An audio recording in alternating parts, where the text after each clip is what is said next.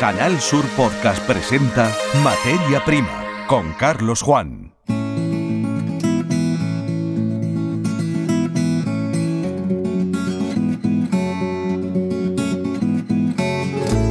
Bienvenidos a una nueva entrega de la saga Materia Prima, el podcast de Canal Sur Radio y Televisión, alojado junto a otros podcasts de diversa temática en www.canalsur.es. En esta ocasión hablamos de envases de madera. Contactamos con la Federación Española del Envase de Madera y sus componentes, FEDENCO, para conocer las características de los productos elaborados con esta materia prima y eh, destinados al uso hortofrutícola. Hay conclusiones muy interesantes. También nos unimos al aniversario número 15 de la cooperativa almeriense Única. Lo hacemos eh, compartiendo sonido con el programa de Canal Sur Radio, Canal Sur Noticias Almería, en entrevista con el presidente de Única, José Martínez Portero, y con tres de los miembros del Consejo Rector. En 15 años, Única ha conseguido convertirse en un actor de peso en la comercialización de hortalizas almerienses. Nos hablarán de los retos que tienen por delante. Comenzamos. Escuchas Materia Prima. Canal Sur Podcast.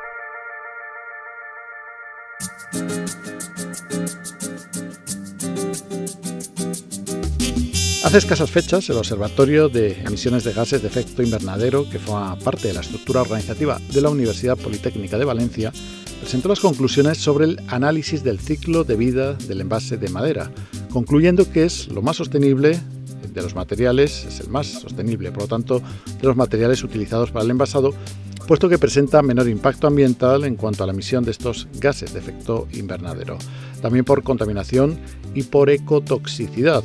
A su vez, es el envasado con mayores ventajas de cara a la seguridad alimentaria del producto y su huella hídrica es casi nula. El estudio se ha centrado en los envases de uso hortofrutícola, de los que los autores del estudio, del análisis, también destacan que son muy ligeros y que la relación entre eh, su bajo peso y la capacidad hace que en logística la madera tenga múltiples ventajas. Bueno, todo esto lo conocemos porque nos lo cuenta la Federación Española del Envase de Madera y sus componentes, FEDENCO.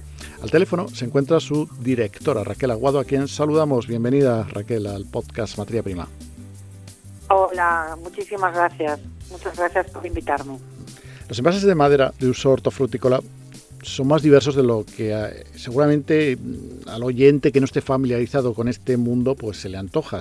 Por ejemplo, personalmente, ¿eh? a mí se me ha venido a la cabeza, eh, dado que no todas las maderas son iguales ni sirven para lo mismo, eh, lo primero que he visualizado es la caja de madera con tres botellas de vino. Ahora que vamos hacia la Navidad es un regalo como muy típico meter tres botellas de vino en una caja muy bonita.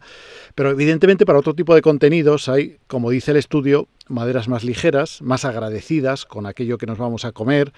Y de eso me imagino que en Fedenco saben mucho. Mm, ¿Tan variado es este mundo del embalaje de madera?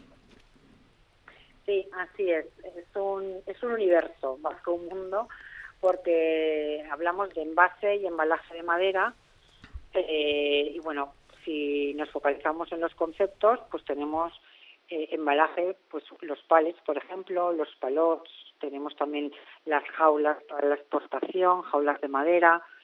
Eh, digo para la exportación porque la madera tradicionalmente eh, se inicia como, como envase de embalaje precisamente para la exportación por su resistencia y por otros muchos factores para eh, su resistencia, su, su, apilabilidad. La madera eh, es un material que tiene unas ventajas para eh, la alimentación muy importantes en cuanto que es bactericida y además eh, regula la humedad de los alimentos que contiene. Por eso siempre ha ido muy ligada a la exportación tanto de productos en general, un mueble, por ejemplo, eh, que tiene que ser trasladado en avión o en barco, pues viene embalado en una jaula de madera, un pallet, que es otro, otra forma de, de embalaje, o una caja para las fresas, para las naranjas, las que vemos normalmente en las fruterías, en los supermercados, madera, madera contrachapada, madera MDF, con madera combinada con contrachapado y MDF, pues yo digo que es todo un universo y, es un universo que viene desde hace miles de años, ¿eh? porque, porque ya los egipcios utilizaban la madera para envasar y, precisamente por sus propiedades. Y, es tan ecológico, de nuevo me pongo ¿eh? en la piel del consumidor que mm, está en su trabajo, en su mundo, en sus circunstancias personales y que claro, a lo mejor ve la misma madera, ve árboles por ahí y dirá, pero esto es tan ecológico, tanta madera aquí cortada para un palé, para un para una caja de naranjas o para una cestita incluso a lo mejor de frutas, son maderas más, más sencillitas y como más decorativas y dirá, todo esto, tanta madera, tanta madera, haciendo buena frase de la película, ¿no? Más madera es la guerra, pero bueno, es, es tan ecológico como, como se asegura. Pues mira, es, me, gusta mucho que me hagas esa pregunta porque eh, nos lo preguntan mucho consumidor y consumidora final.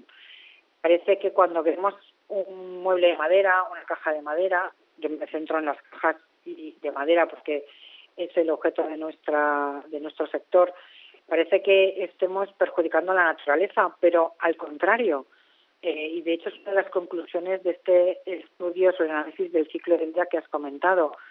Eh, por parte del observatorio, una de las conclusiones es que el empleo de la madera es beneficioso para promover, para promover una gestión forestal sostenible, eh, porque si no hay madera, no hay explotación de bosque sostenible. Y la explotación de bosque sostenible es fundamental para conservar nuestras montañas, nuestros bosques, nuestro campo en general y especialmente en los bosques mediterráneos, porque em, porque es más fundamental cuidarlos, ¿no? Eh, yo creo que no hace falta que incida en eso, como la falta de cuidado forestal está afectando a graves incendios, la falta de cuidado de las superficies agrícolas o la falta de ganado en las superficies forestales y agrícolas también está coadyuvando a ello. Por tanto, el uso de la, madera eh, no es que perjudique al bosque o al medio ambiente, sino que lo beneficia, porque los bosques, los árboles, son plantados para producir madera y cuando se tala un árbol se planta otro. Eh, por eso es tan beneficioso el uso de la madera para la conservación de nuestros bosques.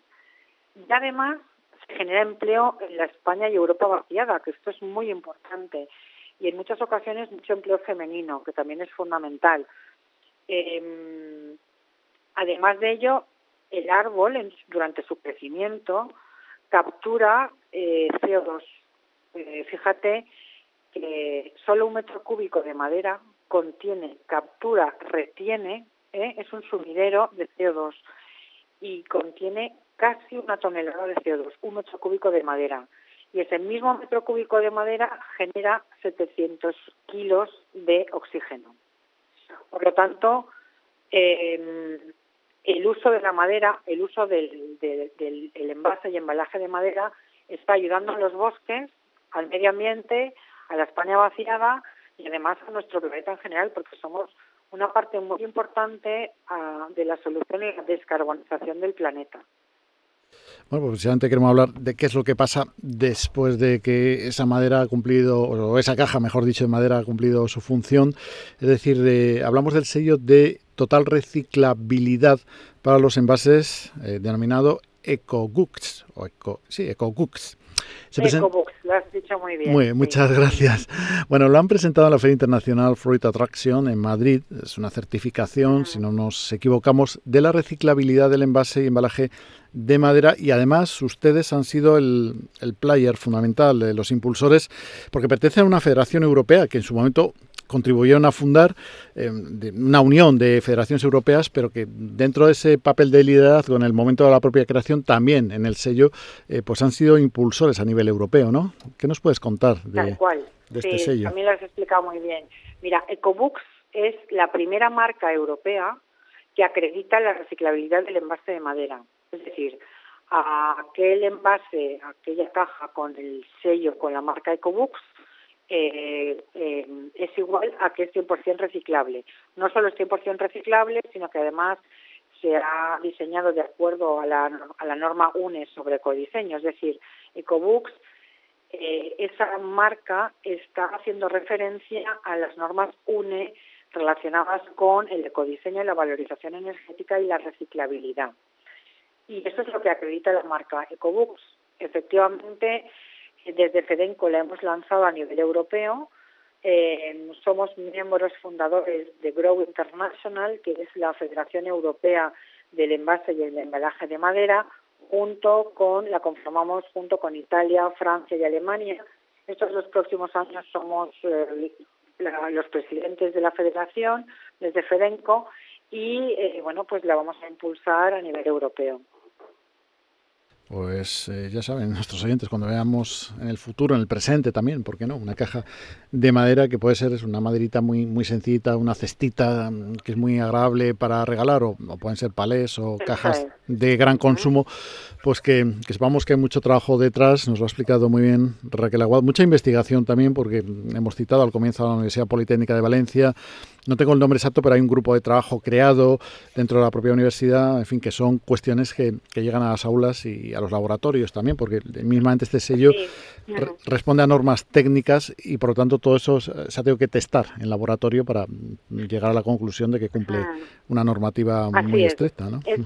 Me gustaría resaltar, es importante tener en cuenta que una caja de madera parece algo muy sencillo de hacer eh, y es un producto súper tradicional, eh, una caja, un palé. Sin embargo, hay mucha investigación, mucha tecnología y mucha innovación detrás de todo eso. Y, en España somos punta de lanza a nivel europeo, punta de lanza en innovación, punta de lanza a nivel tecnológico y punta de lanza también en, investigación. Eh, y efectivamente hay mucho trabajo detrás de todo eso en colaboración con eh, otras entidades. Por ejemplo, la marca EcoBooks se ha lanzado en alianza con los fabricantes, las grandes empresas fabricantes de tableros, que son las empresas que usan la madera que, se recicla, o sea, es el destino de, eh, del reciclaje de nuestra madera. Y, y, y ese CO2 que capturan nuestras envases y embalajes de madera acaba en los tableros de madera que siguen capturando ese CO2. Es decir, es una bioeconomía circular perfecta. Entonces, como decía, la marca EcoBooks se ha lanzado en alianza con las, los fabricantes de tableros y en alianza con el Instituto Tecnológico de la Madera, AIDIME, con sede en Valencia. FEDENCO mm, tiene sede en Valencia por bueno, por una serie de circunstancias, somos una federación nacional, pero se origina aquí, va muy ligada a la exportación hortofrutícola y aquí, me refiero en Valencia, tenemos muchas empresas en Andalucía, eh, de hecho, parte de nuestro comité ejecutivo pues está formado por empresas andaluzas. Eh, y bueno, pues desde AIDIME, que es el Instituto Tecnológico que da soporte mm, científico y técnico, eh, es, el, que ha certificado, eh, bueno, el que, el, que, el que se encarga de la certificación y del seguimiento de, esa certificación, que también es muy importante. Es un instituto basado en Valencia, como digo, pero que, que tiene un carácter internacional y, de hecho, estamos teniendo peticiones por parte de empresas internacionales que ya las podemos atender. Muy bien, pues de todo ello hemos conocido más en este tiempo de eh, materia prima, el podcast alojado en la web canalsur.es con Raquel Aguado, directora de eh, FEDENCO, Federación Española del Envase de Madera y sus componentes. Raquel, muchísimas gracias por eh, ser parte de los contenidos de este episodio de la saga Materia Prima en el podcast de Canal Sur. Muchas gracias. Muchas gracias a ti por contar con nosotros y a vuestra disposición. Materia Prima con Carlos Juan. Nos encontramos en la sede que Única tiene en el Pita, en Almería. Estamos celebrando el decimoquinto aniversario de Única durante esta emisión, que por cierto compartimos con el podcast de Canal Sur Radio y Televisión Materia Prima, vamos a hablar con eh, la dirección de Única, con eh, cuatro personas que tienen eh, la responsabilidad y por lo tanto, dado que una de ellas, que es el presidente, pues ha estado al frente de Única estos 15 años, desde luego que como mínimo tiene en la cabeza todo lo que ha ocurrido en Única en esta década y media, pero estamos seguros que el resto también. Bueno, vamos a hacer una presentación por cortesía, pues estaba aquí enfrente a los cuatro, pero vamos a empezar, eh, que salude, eh, que se presente por lo tanto a la audiencia el presidente de Única, José Martínez Portero. Buenas tardes, José. Hola, buenas tardes. Nos alegra contar con tu presencia. Ahora desarrollaremos más los contenidos. Seguimos por orden de jerarquía, de importancia a los cargos. Francisco Martín, vicepresidente de Única. Hola, buenas tardes. Saludamos también a otro Francisco, Francisco Manrique, secretario. Hola, buenas tardes. Y Juan eh, Tomás, me acerco hasta él porque es el vocal de la Junta Directiva. Hola, muy buenas, ¿qué tal? Bueno, eh, empezamos, si os parece, por eh, José Martínez Portero. Enhorabuena por estos 15 años de trabajo. Que claro, ¿quién lo iba a decir? Estamos en 2023, quitamos 15, nos vamos a 2008. Cuando empezó Única, mm, esto era algo muy distinto, imaginamos, a lo que es hoy, ¿no? Uy, la verdad es que sí que no tiene nada que ver lo que es hoy única con lo que era cuando empezamos, porque realmente se empezó a hacer embriones y cosas antes de realmente llamarse única, hubo otro intento. Pero bueno, vamos a hablar de única, que es la que realmente se ha consolidado y al día de hoy, cuando empezamos teníamos 100 millones de kilos entre las cuatro empresas que estamos aquí y bueno, pues en 15 años y, además hemos ido poco a poco, no ha sido tampoco de golpe, al día de hoy tenemos 500. La verdad que es que, como se suele decir, ha llovido mucho, aunque realmente llover ha llovido poco, pero Ojalá, ¿verdad? Ojalá lloviera. Ojalá, ojalá lloviese más así, correcto. Pero bueno, el trabajo que se ha hecho entiendo que ha sido rodearnos de personas honradas y trabajadoras y la necesidad que tenía el campo, eh, el campo almeriense en aquellos entonces de hacer cosas, de concentrar la oferta especialmente, porque bueno, nuestros nuestros clientes en aquel momento se estaban haciendo más grandes, los mercas estaban dejando de tener la importancia que, que tenían, estaban cogiendo más las cadenas de supermercados nosotros estábamos en manos de intermediarios, de gente con un teléfono, que eran las que, los que nos gestionaban y entonces pues tuvimos un acercamiento a las cadenas importante y necesitaban servicio. Y no, ya no podía ir uno con tomate, el otro con pimiento, el otro con calabacino. El, cliente, la cadena quiere el lineal que se lo llenen los, los mínimos posibles y bueno, y ahí creo que tuvimos un poquito de visión, nos posicionamos y, ahí ha venido el crecimiento. Bueno, tengo aquí unas preguntas un poquito más, más técnicas eh, que por lo tanto casi traslado a cualquier persona para que esto sea realmente un diálogo. Eh, bueno, está, parece de examen, pero sí, ¿cuántas, ahora mismo, de qué cultivo estamos hablando y cuántas cooperativas forman única? ¿Quién quiere, quién quiere responder? El presidente.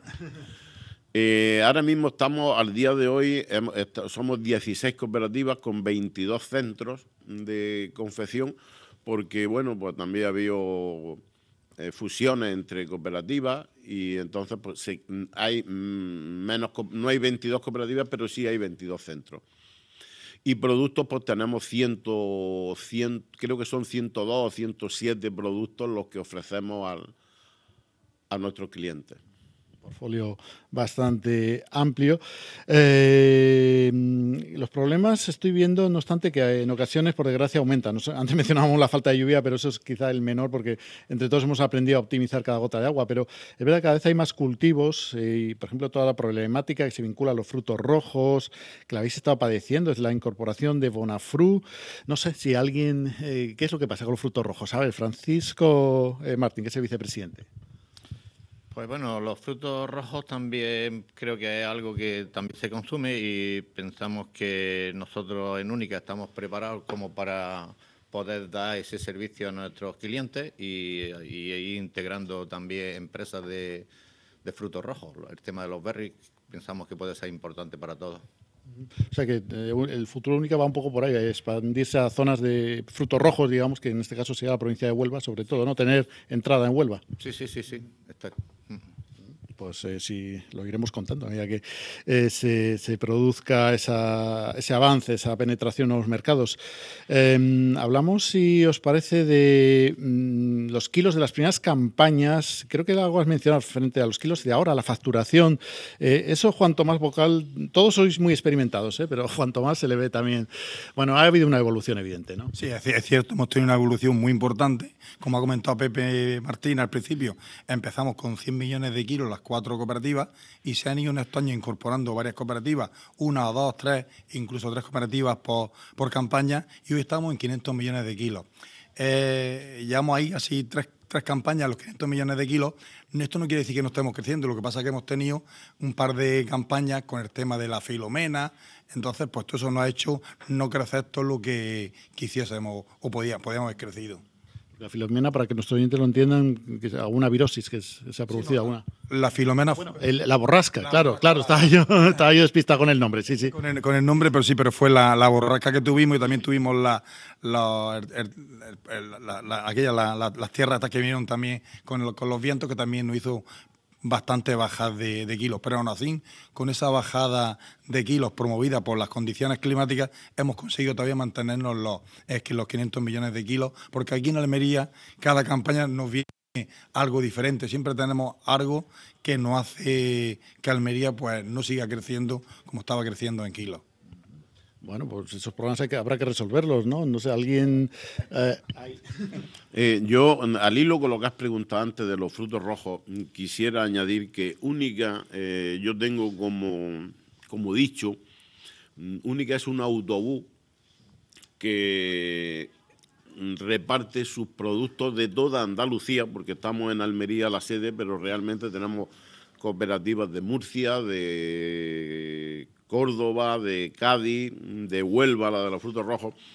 Y entonces nosotros, eh, Única es como un autobús donde están dando. Entonces, quien quiere eh, unirse, pues solamente no tiene que comprar un autobús, simplemente tiene que echarle gasoil a este y eh, ayudarnos a conducir, porque se mete, no es que es un socio que se, se mete a conducir el autobús y con eso llevamos eh, su ajo, su fresa, su mm, naranja, su lechuga en nuestro autobús a repartir. Y entonces abaratamos los costes nuestros y, por supuesto, los suyos también. Cuando una cooperativa entra en única, si hay, vamos a imaginarnos que haya cinco puntos a repartir por unirnos, ¿no? Cuatro son para la cooperativa que entra y uno para única. Mm, la importancia de la unión yo la veo y la reparto en, esa, en ese formato. Buena comparación. Cuando, Única comenzó, pues empezamos cuatro cooperativas, ¿eh? ahí las cuatro recibíamos y aportábamos lo mismo. Pero como ha dicho Pepe, ahora que somos 22 eh, cooperativas, en total 22 centros manipulando productos, nosotros aportamos mucho más que entra que el que entra a nosotros. Pero aún así, que vengan muchísimas cooperativas y que cada día el sector de Almería y en general el sector de frutas y hortalizas seamos más grandes para poder darle más servicio a nuestros clientes. Ahí está planteando sobre esta mesa la eh, superación de la atomización, el programa tradicional de, del campo almeriense, que, no haya tantas voces dispersas, sino que a ser posible las voces que haya van a estar coordinadas, que sean grandes, potentes, porque me imagino que al final nos jugamos aquí el, poder competir y dar respuesta a las grandes cadenas, eh, dar respuesta a las demandas de los consumidores, a las tensiones de mercado eh, y que todo eso se atenúe, porque estamos, seguimos contando 15 años después crisis de precios y eso al final es porque hay muchas voces poco coordinadas en origen, ¿no? Eh, bueno, realmente mm, la cuestión es que desde, Única nuestro, nuestro objetivo principal a día de hoy es seguir aumentando, seguir abriendo las puertas para que todo el que se quiera enganchar al carro, facilitarle el máximo. Y esos son nuestros objetivos y nuestros retos a día de hoy. Otra cosa que también estamos viendo mucho y viendo y observando y viendo de qué manera lo podemos eh, empujar es el tema del relevo, el relevo perdón, de, los jóvenes agricultores, que estamos viendo que se están yendo de, de, nuestras explotaciones, nuestros hijos eh, se van a trabajar a, empresas privadas o quieren ser funcionarios porque eh, el sacrificio que ven de los padres no le compensan ellos seguir arrastrando lo que han arrastrado los padres y eso de una forma o de otra tenemos que buscarle nosotros, que somos, digamos, los que estamos al pie del cañón. Tenemos que motivarlos, incentivarlos, o bien por ayudas, o bien subvenciones, o cualquier otra cosa, pues para que ellos sigan pues dejando y, adaptándose a, las necesidades de ahora, del campo, de, todo.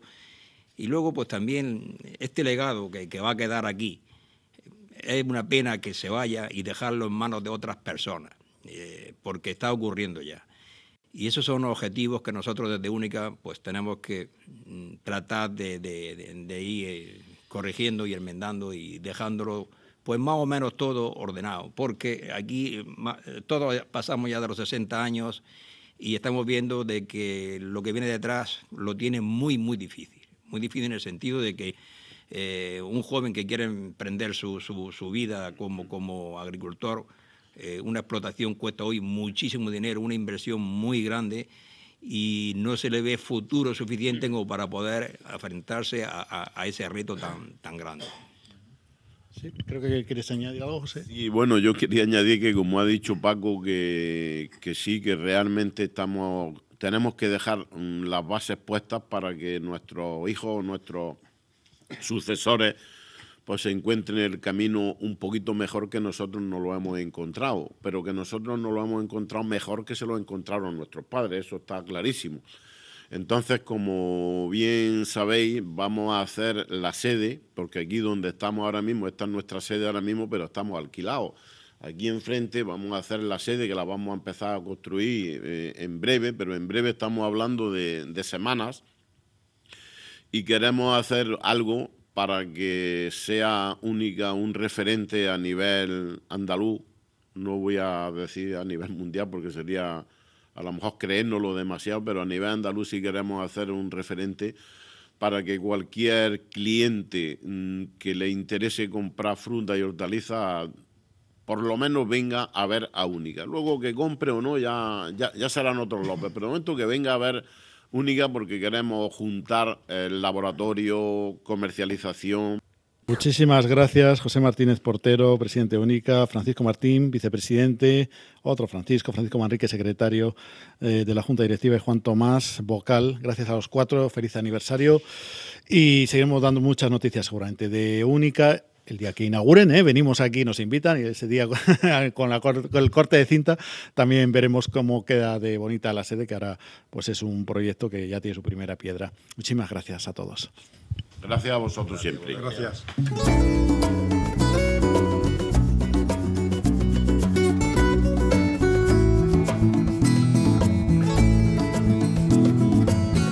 Esto es cuanto teníamos previsto en esta edición del podcast Materia Prima. En siete días nos damos cita de nuevo con contenidos diferentes. Hasta entonces, saludos.